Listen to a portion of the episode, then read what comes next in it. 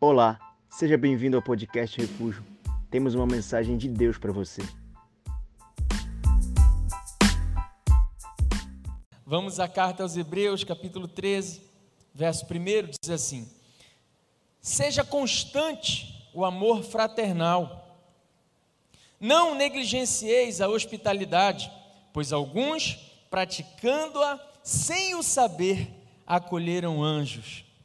Verso 3: Lembrai-vos dos encarcerados, como se presos com eles, dos que sofrem maus tratos, como se com efeito vós mesmos em pessoa fosseis os maltratados. Vamos orar. Pai, fala conosco, Senhor. Nós temos fome, temos sede, e essa fome e essa sede, elas não podem viver a saciedade em qualquer outra coisa que não aquilo que vem dos céus.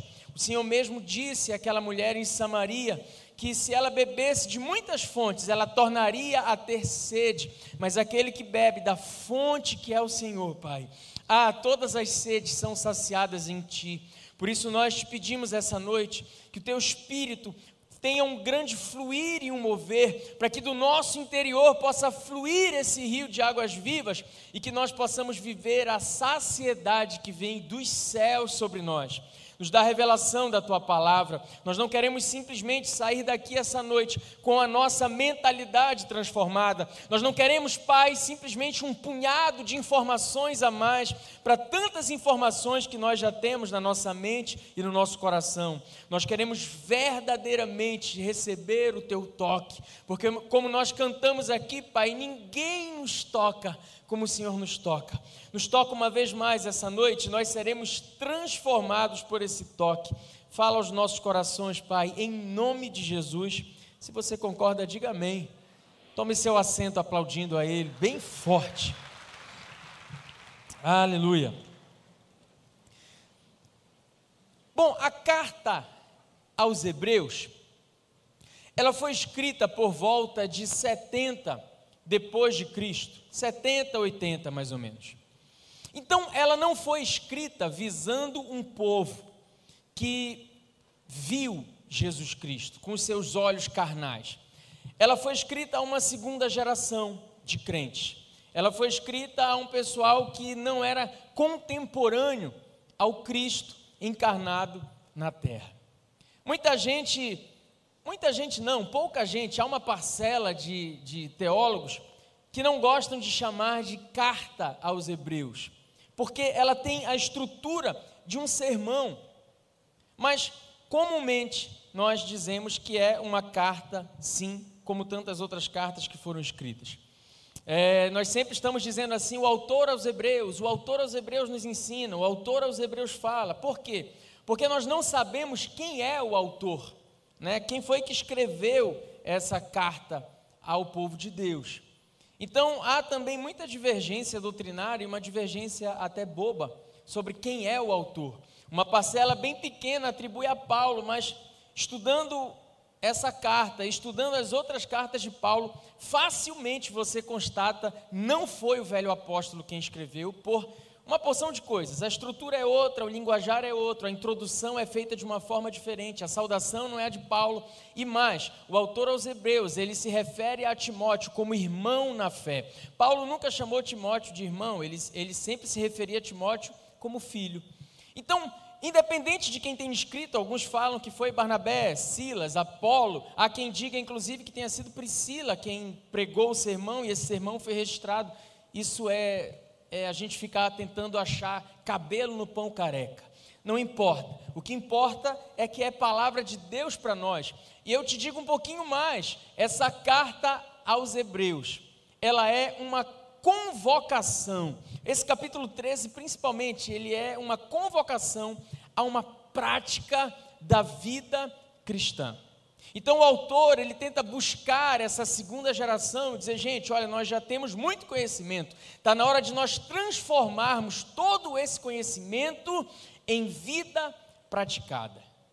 Então, por isso que essa carta, ela é esse convite a nós vivermos um evangelho na prática. E esse capítulo 13, em que o título fala de alguns deveres sociais, ah, ele, ele traz algumas ordenanças muito preciosas, muito valiosas para o nosso cristianismo.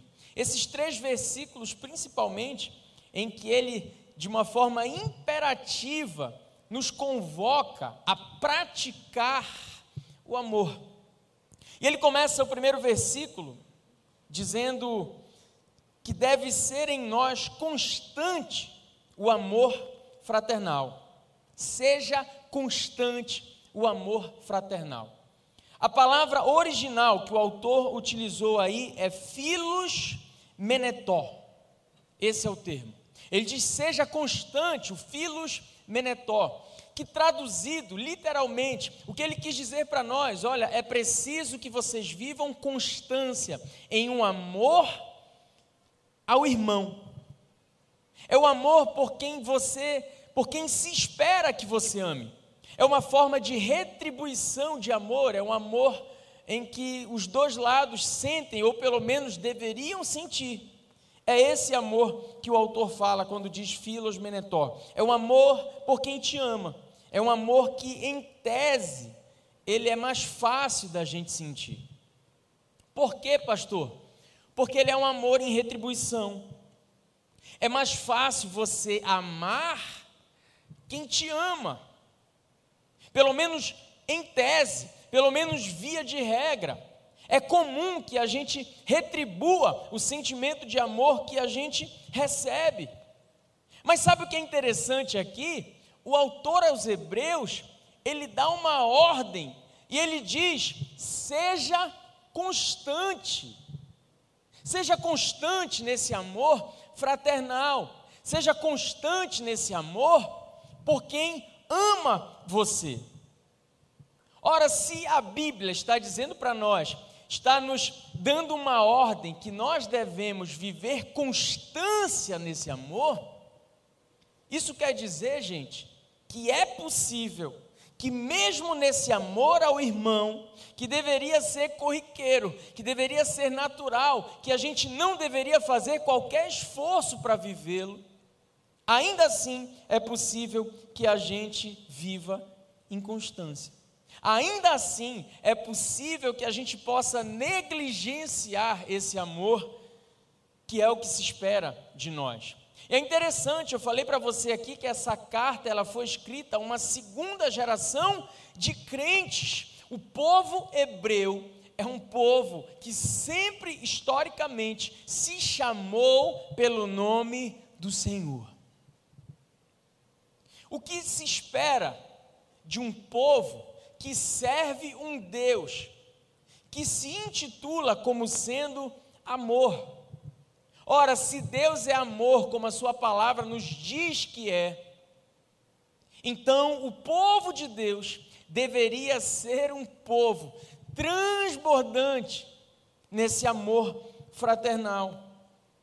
Agora eu pergunto para você que está me olhando com esse olhão bonito pronto para sugar tudo que Deus tem para te entregar essa noite. Isso é uma verdade dentro do povo de Deus. Isso é uma constância no nosso meio. Será que esse amor que nós deveríamos retribuir, ele, ele é um amor verossímil, real, é uma realidade em nós? Porque me parece que esse tempo que a gente vive, mesmo esse amor, que é um amor teoricamente fácil de lidar, ele tem sido extirpado por nós, ele tem sido negligenciado por nós. Nós temos sonegado o amor e temos encontrado razões, nós temos encontrado lógica na nossa falta de amor a quem deveria recebê-lo. Cada vez mais, nós somos muito discursivos no nosso amor. Cara, o amor é um negócio que aonde você vai, tem alguém falando de amor, escrevendo de amor. Você liga o rádio, a música que está tocando está falando de amor. Você pega uma série para você assistir, o que está passando lá? Aqueles coreanozinhos lá do dorama. Amor. Você vai assistir uma novela, o que, que a novela está falando? De amor. Você vai ler uma literatura, você vai ler uma poesia, amor. O amor, em tese, ele está em todos os lugares. Mas por que que quanto mais se fala, mais se é difícil de vivê-lo? As nossas relações, cada vez mais, elas são de usufruto e de interesse. A Bíblia está falando, olha, seja constante nisso, faça essa manutenção, ame, retribua o amor de quem ama você. Isso se aplica a todos aqueles que te amam de alguma forma. Não deveria ser difícil, mas nesse tempo é. A gente vive um tempo, e são os últimos dias, como Jesus alertou, que o amor dos filhos tem esfriado com relação aos pais, e também dos pais com relação aos filhos. A gente vive um tempo que você faz mil coisas boas para alguém, o dia que você pisa na bola uma vez, você é automaticamente assassinado nos afetos dessa pessoa. Nós somos a geração do cancelamento. Se você fala uma coisa que me desagrada, eu deleto você, eu bloqueio você, eu, eu, eu, eu te excomungo da minha vida, eu te boto para fora. E eu me sinto no direito de não amar você.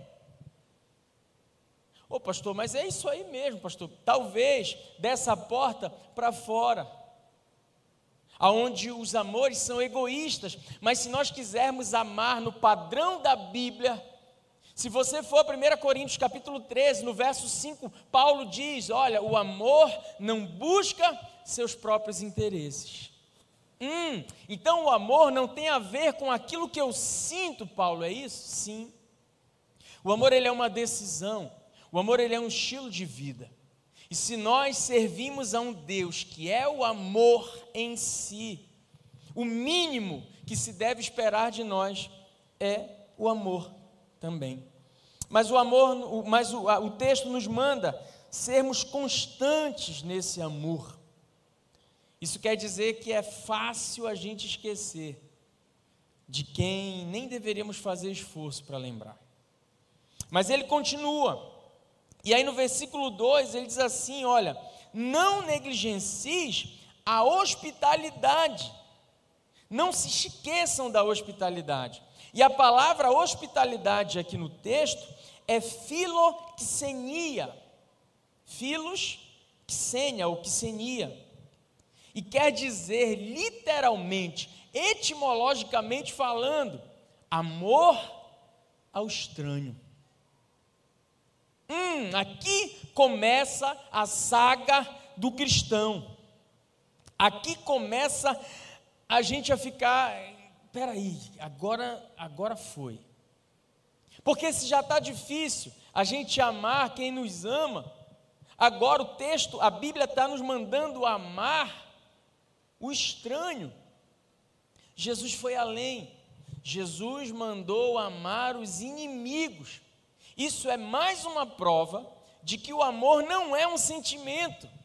Porque se fosse, seria impossível você amar quem te persegue.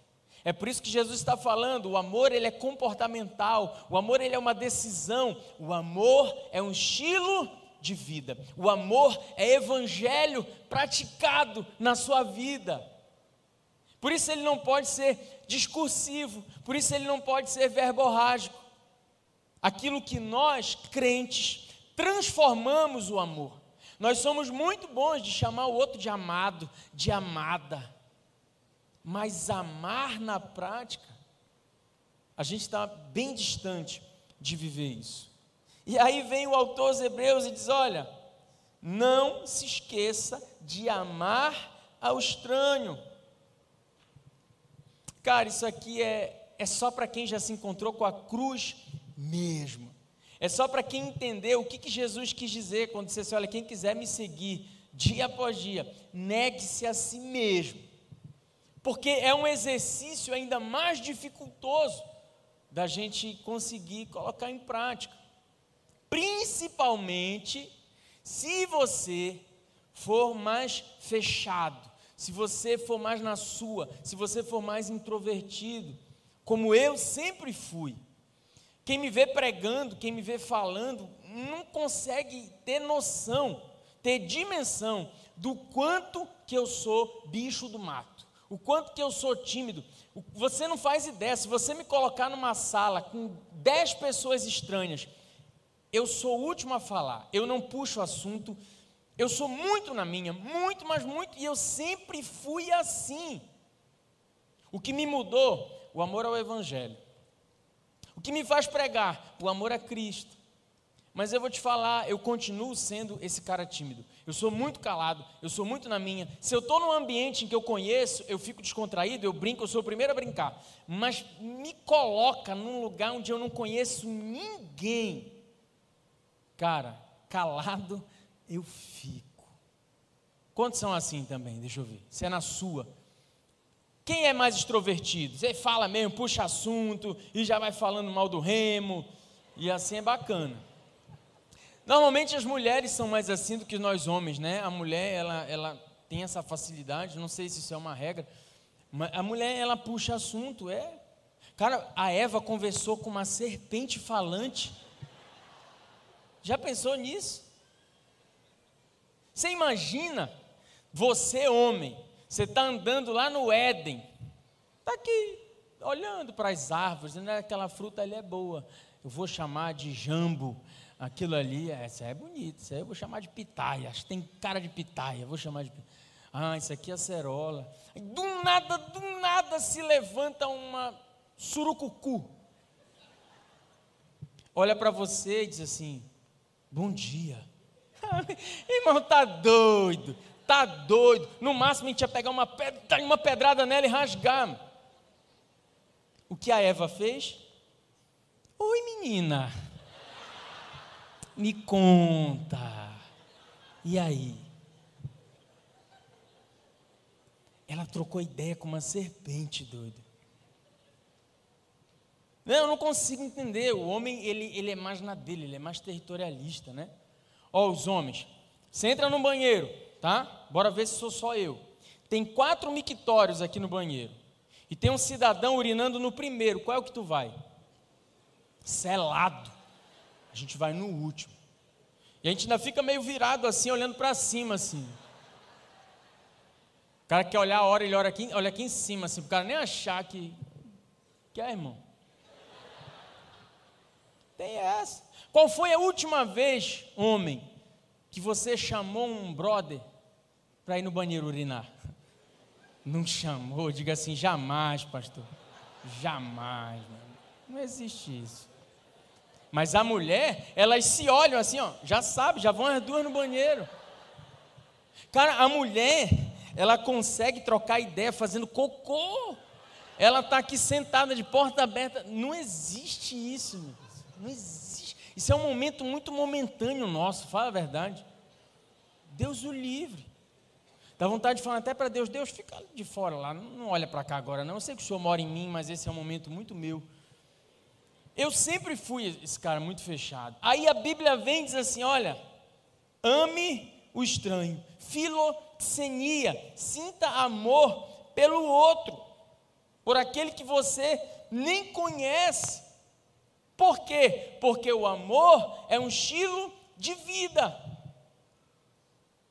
Amor é algo que você é, é algo que emana do teu interior. Não deveria ser algo com que você precisa lutar para fazer, é a própria vida praticada.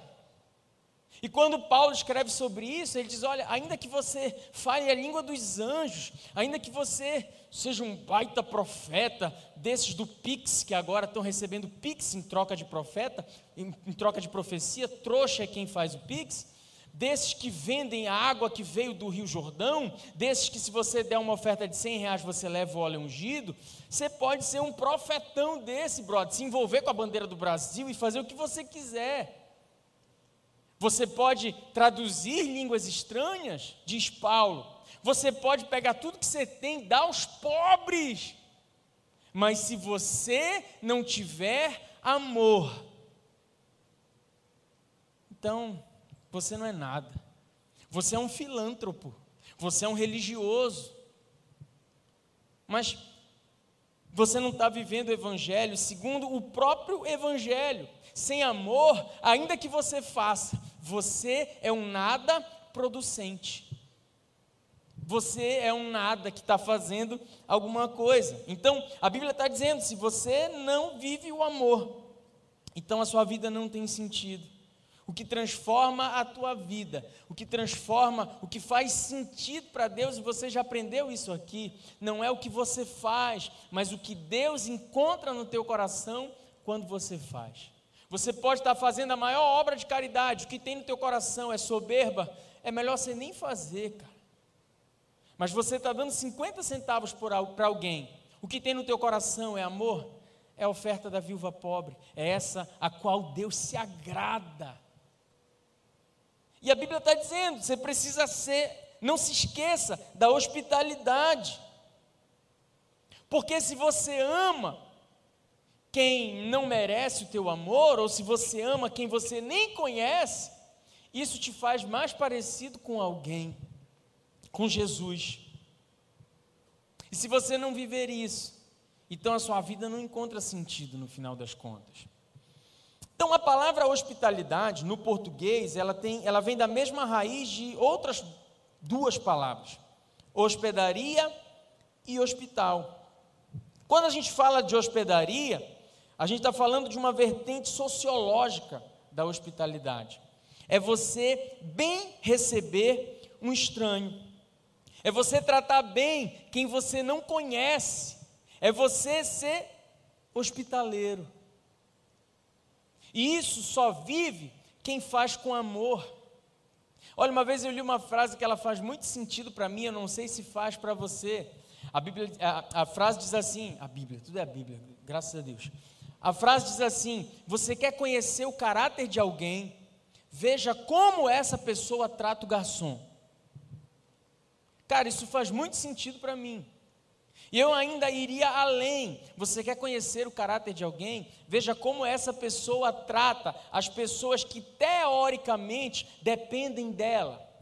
As pessoas que em tese estão esperando receber algo em troca. Note isso. Você vai perceber que alguém cheio do Espírito Santo é alguém que fala com o porteiro da mesma forma que falaria com o governador do estado.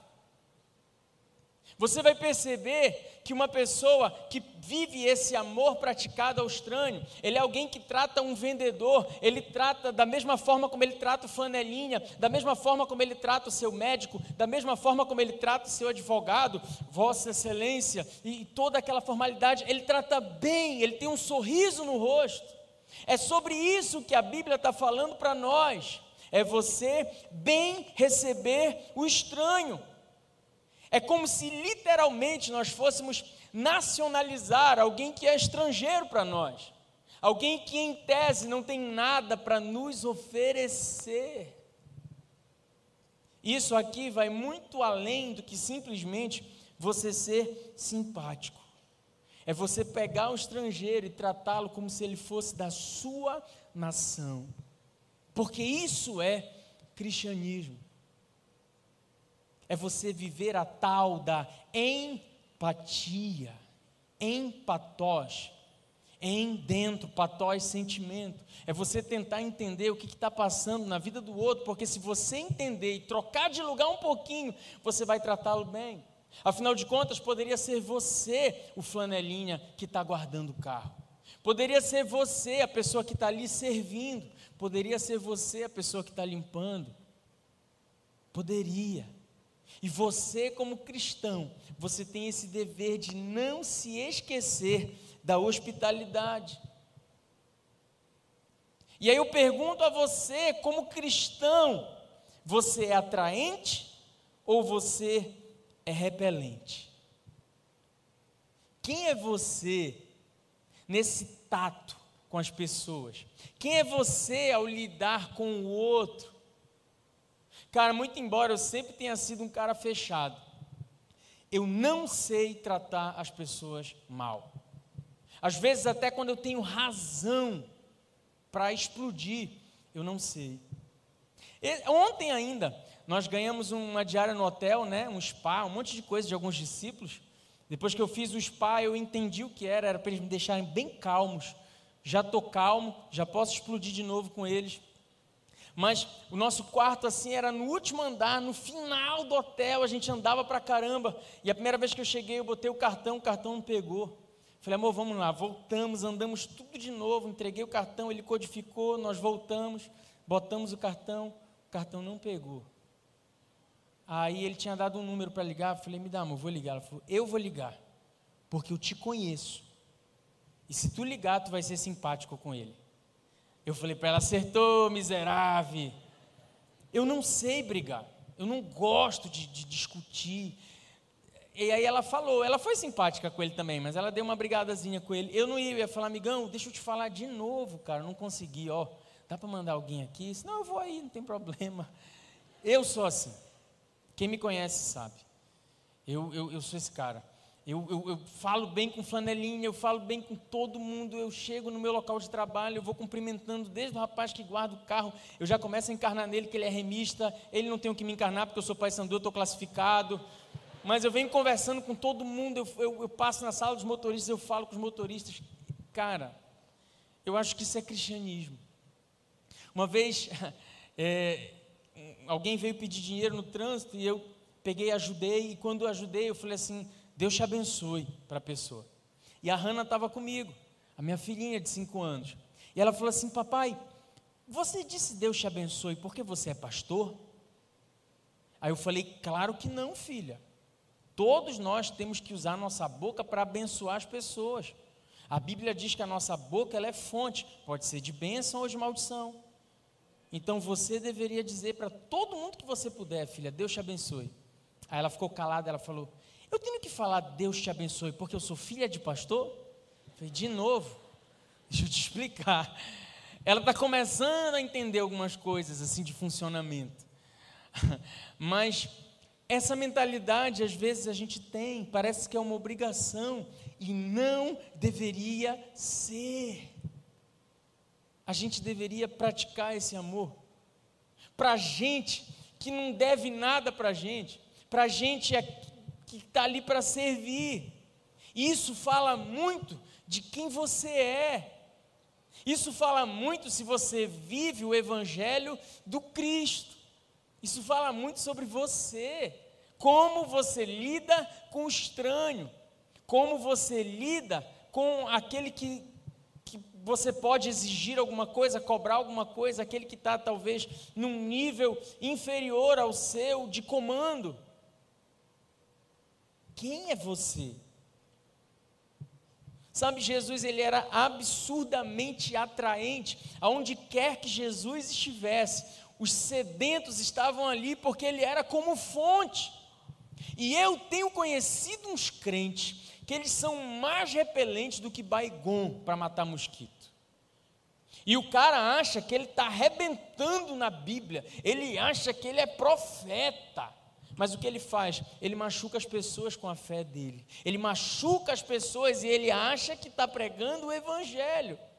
Cara, Jesus era extremamente atraente. Quando ele chegava, ele dizia para as pessoas assim: Vem, me segue me segue. As pessoas não sabiam o que era o reino de Deus. Jesus passou depois três anos e meio tentando ensinar para eles, através de metáforas, de parábolas, de muitas coisas, o que era o reino. Esses caras largaram tudo para seguir um cara que valia a pena seguir.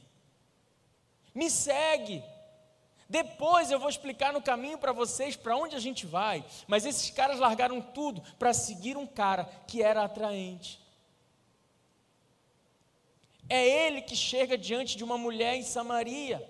E ela está ali com um cântaro ao meio-dia tirando água. Ele chega com a mulher e diz assim: mulher, eu tenho sede dá-me de beber, e aquela mulher começa um mau barraco. Como pode tu, sendo homem, judeu, falar comigo que sou mulher e samaritana? E começa toda aquela briga. Jesus fala para ela: ah, mulher, se você soubesse quem te pede água, você me pediria, eu te daria de beber de uma água a qual você nunca mais tornaria a ter sede. E aí aquela mulher fala do poço de Jacó, por acaso tu és maior do que o nosso pai Jacó que nos deu esse poço? Eles falam de água, Jesus fala de águas vivas que fluiriam, água, água, sede, sede. Ninguém toma um copo de água sequer em toda a passagem bíblica. Sabe o que eu aprendo com isso? Jesus usou até a sua sede para ser pontual na sua espiritualidade. E aquela mulher tem a vida transformada, porque Jesus viveu um amor com ela, a qual essa mulher nunca tinha vivido com ninguém. Jesus para ela, vai chamar teu marido? Ela diz, não tenho marido. Ele diz, disseste bem. Tu tiveste cinco e agora o que tu tens também não é teu. E depois daquela conversa, aquela mulher se sente amada. Ela larga o seu cântaro pesado aos pés de Jesus e ela vai anunciar: Olha, eu me encontrei com o Messias. E a Bíblia começa dizendo que Jesus precisava passar por Samaria. Eu fui para um mapa da minha Bíblia e eu descobri que geograficamente Jesus não precisava passar por Samaria. Pode ir para o capítulo 4 de João, você vai ver que está lá. Jesus precisava passar por Samaria. Acho que verso 4 ou 5. Geograficamente não, mas ele precisava passar por ali, porque ele precisava ser um hóspede para aquela mulher. Então as pessoas já estão muito feridas, gente, para a gente ferir com a nossa fé. Respeite a fé das pessoas. Não, não tente ferir ninguém, não fira ninguém com a sua fé. As pessoas precisam receber um evangelho. Pregue o evangelho, mas pregue com sabedoria. E você já aprendeu que sabedoria é você falar a coisa certa, da forma certa e no momento certo. Não fira as pessoas, respeite a, fé das pessoas. Sabe, evangelismo para mim é como uma criança que está com um pirulito que caiu na lama e o pirulito está imundo. Se você tentar tirar o pirulito da mão dessa criança, o que, que ela vai fazer? Chorar, espernear, tentar te morder e fazer muita onda. Mas se você aparecer com um saco, um pacote cheio de pirulito e mostrar para aquela criança: olha, isso aqui é muito melhor do que você tem. Essa criança joga fora o pirulito sujo de lama e ela vem na direção daquilo que é melhor. Jesus é muito melhor do que qualquer pacote de pirulito que você tenha para oferecer. Então nós precisamos anunciar o Cristo, viver essa hospitalidade viver, ser esse, esse local de receber bem, de hospedar bem as pessoas que estão no nosso caminho. Tem uma segunda vertente da hospedaria que é a acomodação, que é a vertente afetiva.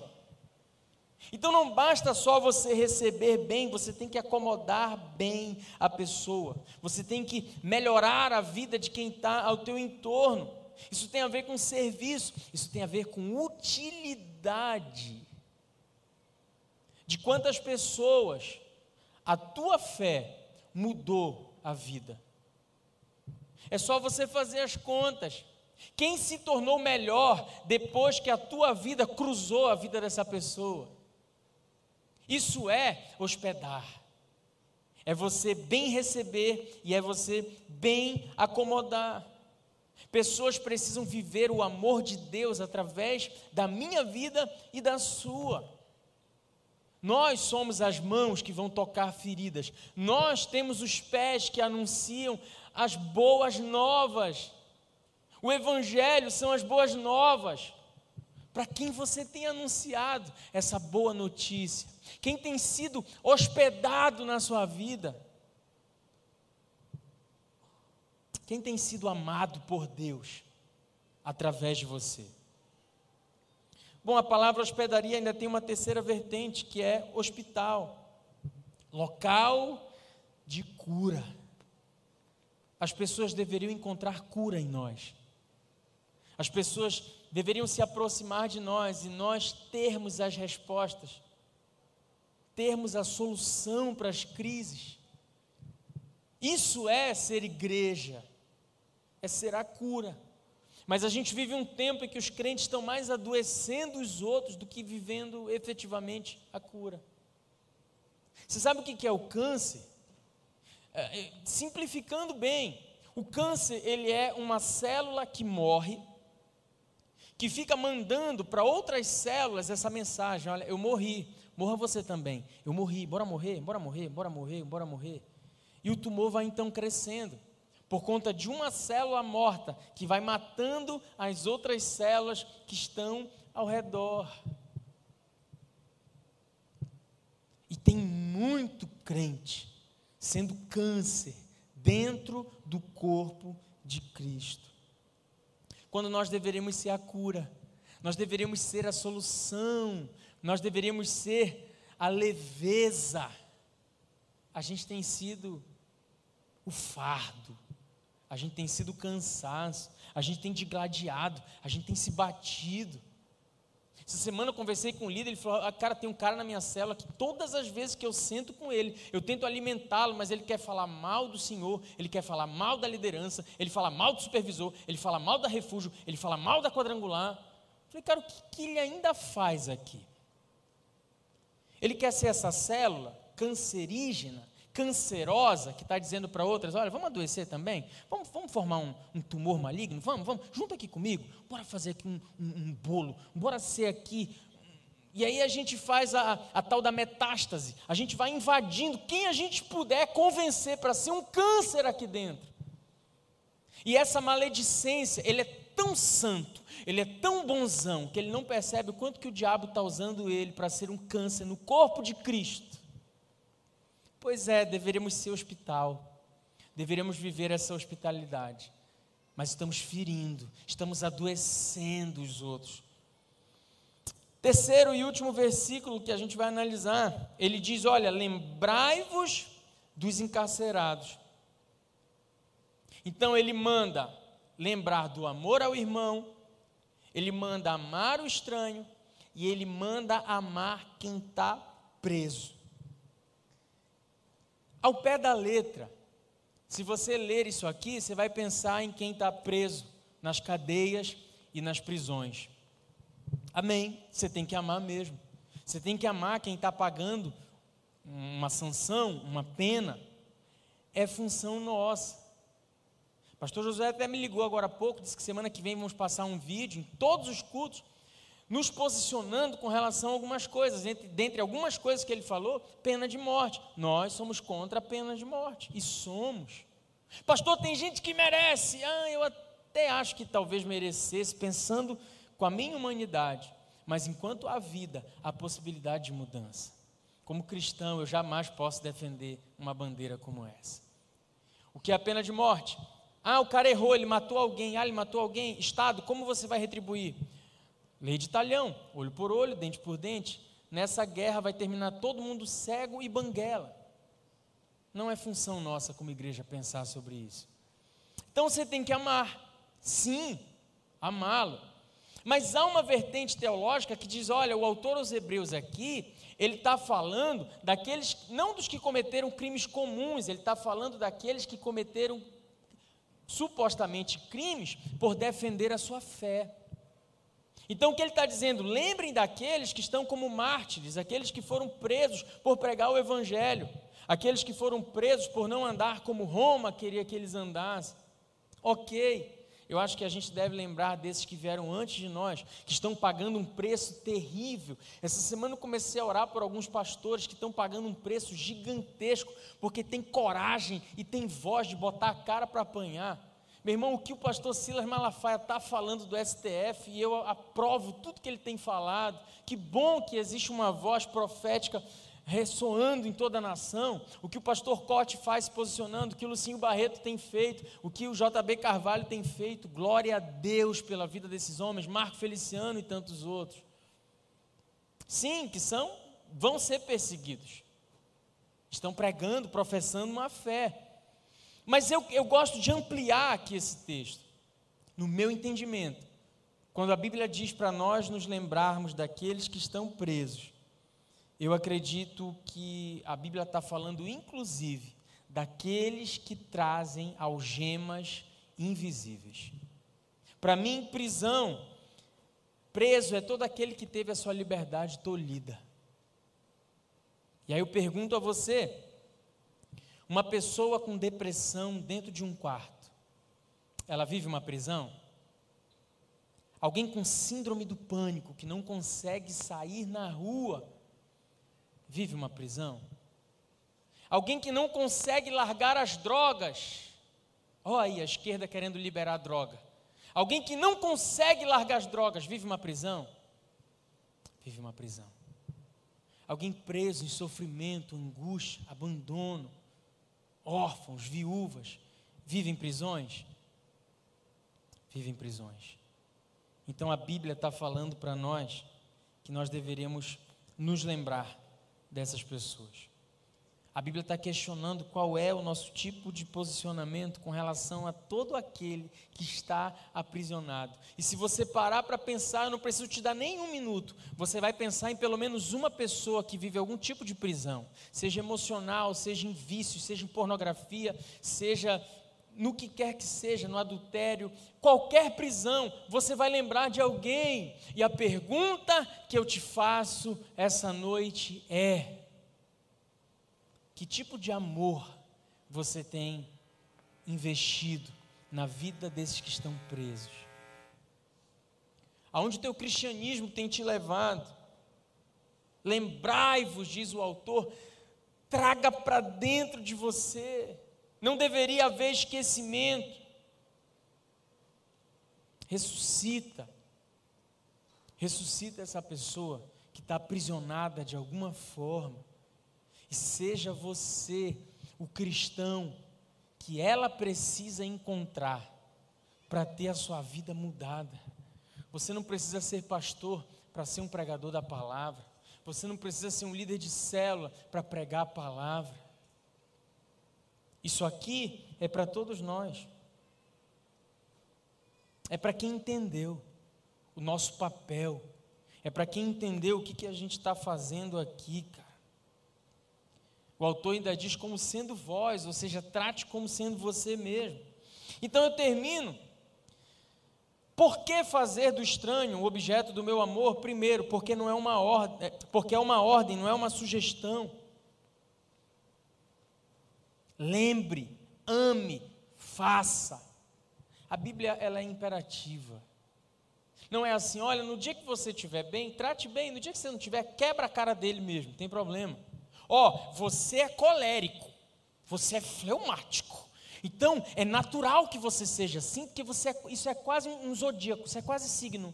Aí vocês estão acreditando nisso. Ai, é, eu faço isso porque eu sou colérico. Ai, eu explodo, eu explodo eu. Que colérico, rapaz, até lavado e remido no sangue do cordeiro, que negócio de colérico.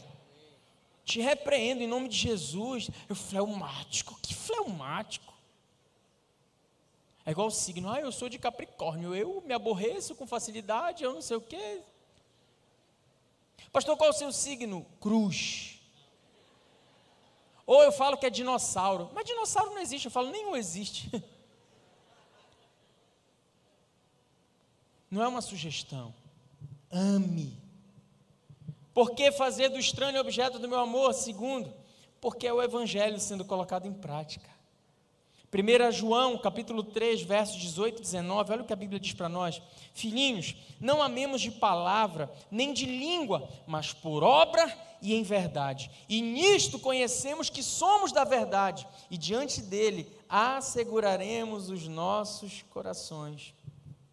Então, viver o Evangelho não é só vir à igreja, jejuar, orar, ir para o monte, subir o monte, descer o monte, fazer jejum, dar a paz do Senhor.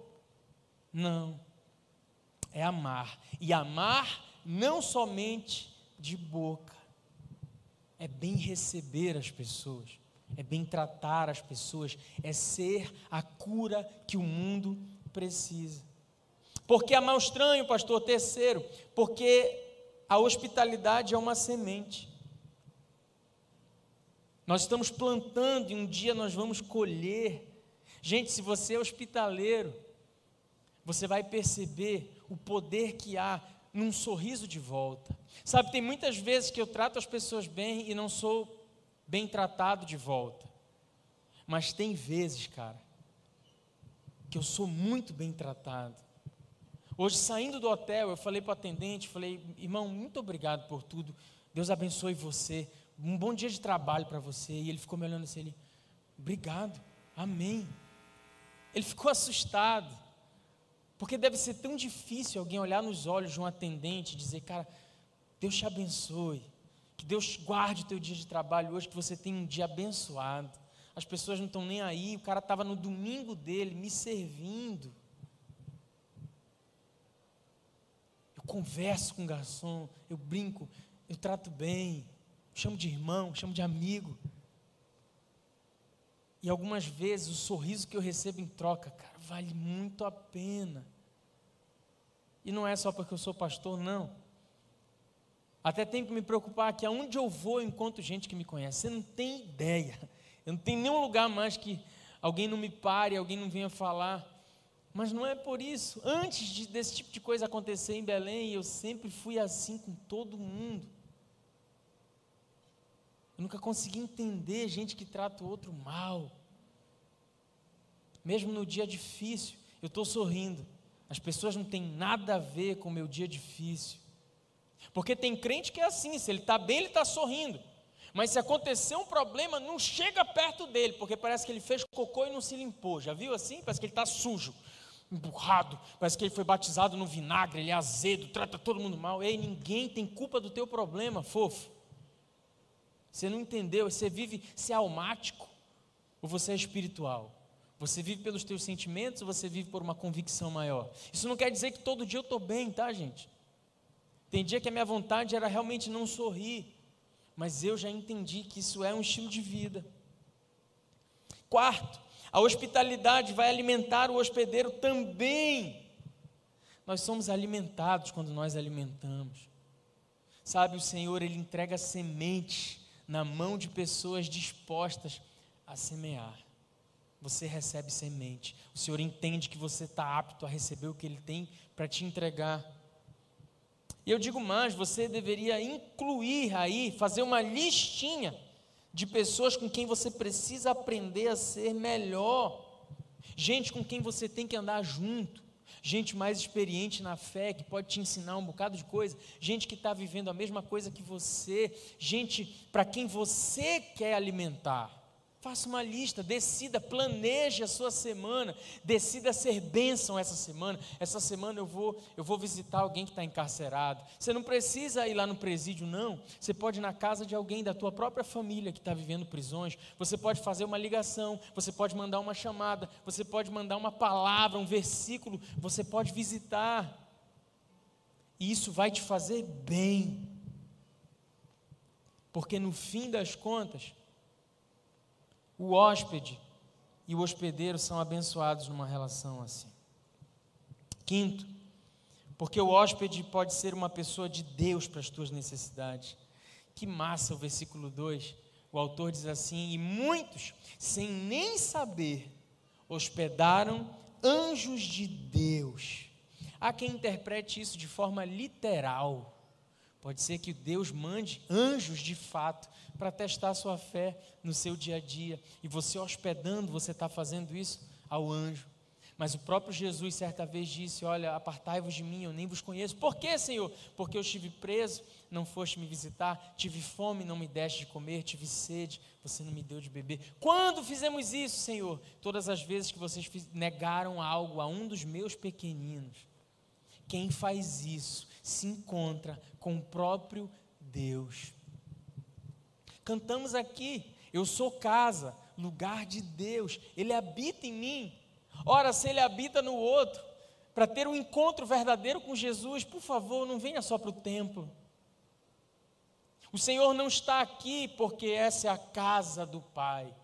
O Senhor está aqui porque nós estamos reunidos em nome dEle. Ele habita dentro de mim, Ele habita dentro de você. De modo que para me aproximar de Deus, eu tenho que chegar junto de Ti. Sabe quando Deus fala de um cordão, um cordão de três dobras? Eclesiastes capítulo 4, verso 9 em diante, ele diz: é melhor serem dois do que um. E ele fala que quando são dois, aí forma um cordão de três. Ó, oh, que incongruência. Sabe o que ele está dizendo? Quando dois estão juntos, eu venho e, e me torno o terceiro. Por isso que Jesus disse: quando dois ou mais estiverem reunidos, eu estarei com eles. Porque há poder na comunhão. Fique de pé no seu lugar. Eu quero, essa noite, na direção do Espírito, te desafiar a desenvolver esse estilo de vida para transformar estranhos em seres, objetos do nosso amor, a ser alguém melhor, a ser o semeador que lança boa semente. Pastor, mas eles não merecem? Sim. O semeador não lançou só uma nem duas, foram várias sementes e a grande maioria delas não germinou, se perdeu pelo caminho, mas teve uma semente. Ah, essa essa caiu em campo fértil. Essa germinou, essa produziu.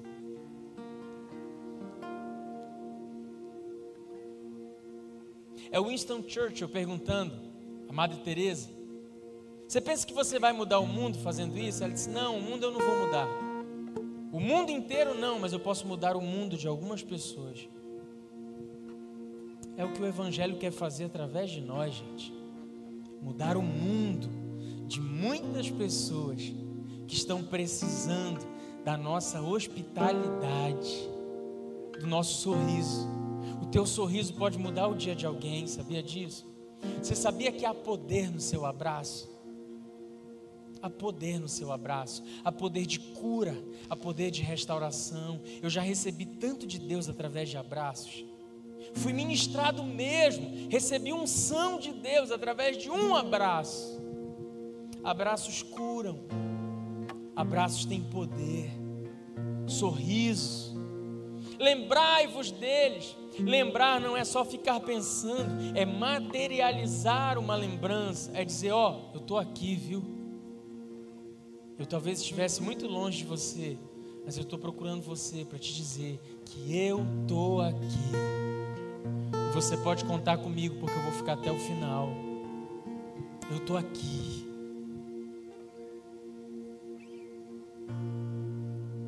Filoxenia, amar estranhos, transformar estranhos em seres amados. Eu acredito que esse é o propósito de Deus para nós. Esse é o sonho de Deus para a sua igreja.